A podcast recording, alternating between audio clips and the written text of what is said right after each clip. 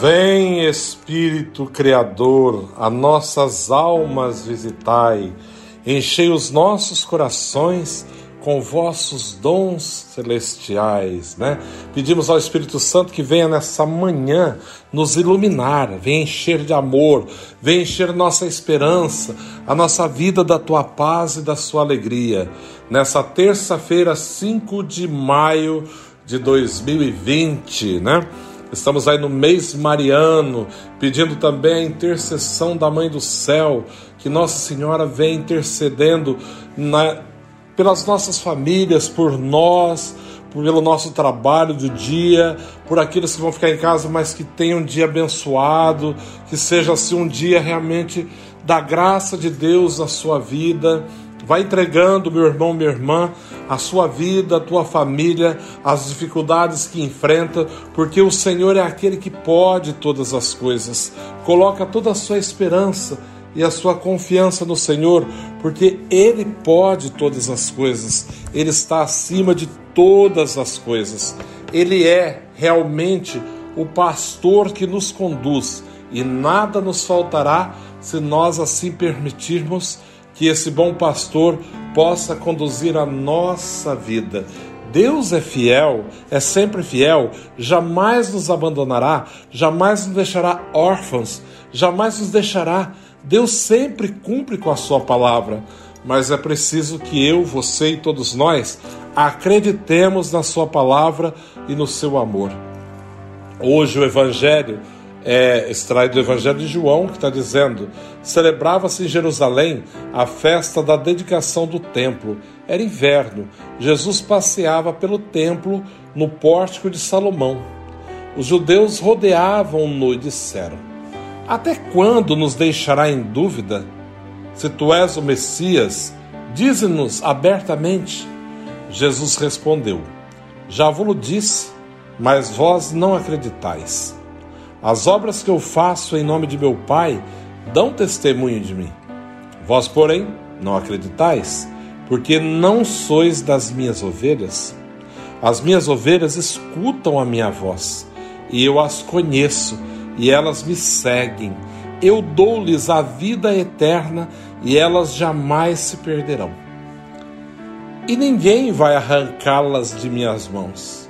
Meu Pai que me deu essas ovelhas é maior do que todos, e ninguém pode arrebatá-las da mão do Pai. Eu e o Pai somos um. Palavra da salvação. Então veja lá, continua o discurso do bom pastor, mas hoje diante de um questionamento, né? Dos fariseus, ele estava ali em volta, os judeus começaram a rodeá-lo, ele estava no templo de Salomão, no pórtico do templo, né? Era inverno, né? Dá para até imaginar a cena. O inverno lá é muito frio também, né? Ele estava ali naquela região, uh, passeando no pórtico, no pátio. E eles vão questioná-lo novamente. Se és o Messias, por que, que não fala abertamente para que nós acreditemos, né? Jesus já tinha realizado muitas obras, feito muitas coisas, falado inúmeras vezes, mas eles não faziam questão de acreditar, eles perseveravam na doutrina deles, na ideia deles. E Jesus falou muitas vezes, mas ele vai dizer para eles: Olha, eu já disse muitas vezes, mas vós não acreditais. As obras que eu faço em nome do meu Pai dão testemunho de mim. Mas vós não acreditais, não aceitais, porque não sois das minhas ovelhas as minhas ovelhas escutam a minha voz. Eu as conheço e elas me seguem. Senhor, nesse dia te pedimos que nos dê a graça de ouvir a tua voz.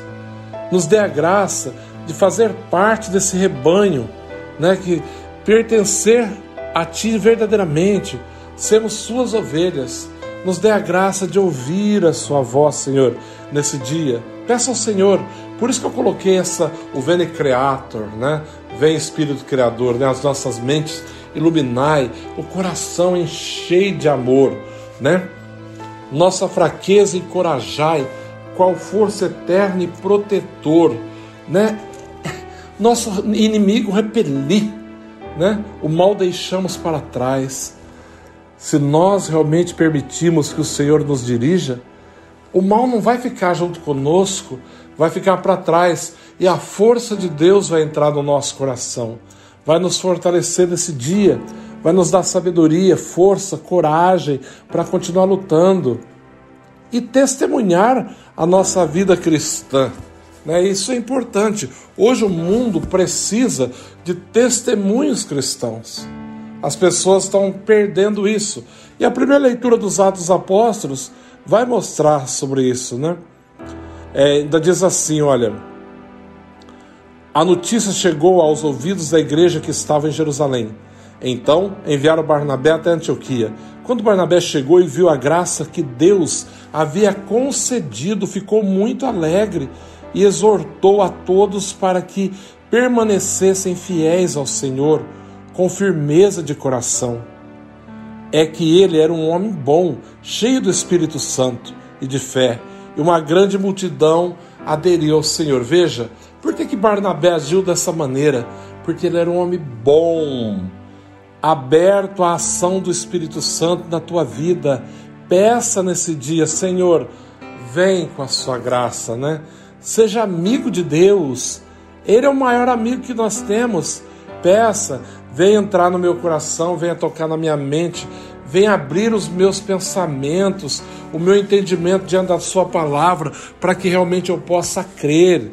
Veja que a dificuldade dos judeus ali era acreditar. Mas por que, que tinham dificuldade? Porque não acolhiam a palavra, não ouviam, não abriam seus corações. E só podemos entender a palavra, só podemos acolher a boa nova que é Cristo, se nós abrirmos o nosso coração. Só temos o conhecimento dessa verdade se o Espírito Santo, a terceira pessoa da Santíssima, Santíssima Trindade, que é Deus, assim como o Pai e o Filho, abrir o nosso entendimento, nos dar a graça de poder de dizer que Jesus é o Senhor para a glória de Deus Pai. Veja que maravilha, quando Barnabé chega, ele vê a graça de Deus acontecendo, ele fica convencido daquilo. Então Barnabé partiu para Tarso à procura de Saulo, né? Paulo, agora convertido, tendo encontrado Saulo, levou a Antioquia, passaram um ano inteiro trabalhando juntos naquela igreja e instruíram uma numerosa multidão. Em Antioquia, os discípulos foram pela primeira vez chamados com o nome de cristãos.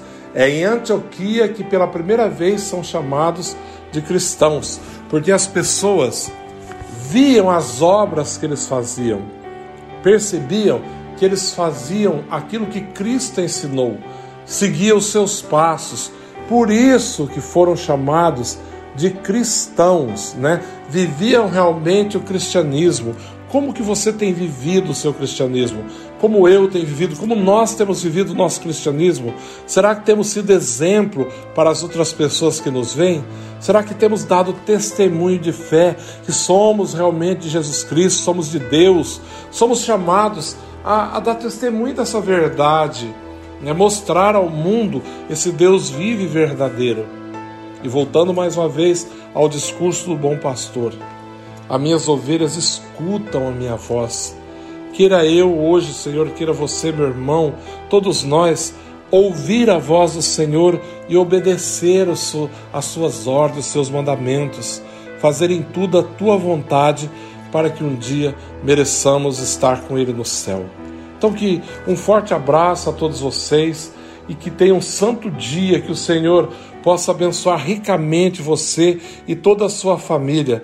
E peça ao Espírito Santo: vem, vem sobre a minha vida, sobre o meu pensamento, vem sobre as minhas atitudes, dirija os meus passos, para que em tudo e sobretudo eu possa fazer aquilo que é a vontade de Deus, não a minha vontade, mas a de Deus no dia de hoje. Um forte abraço, fique em paz e que o Senhor vos abençoe.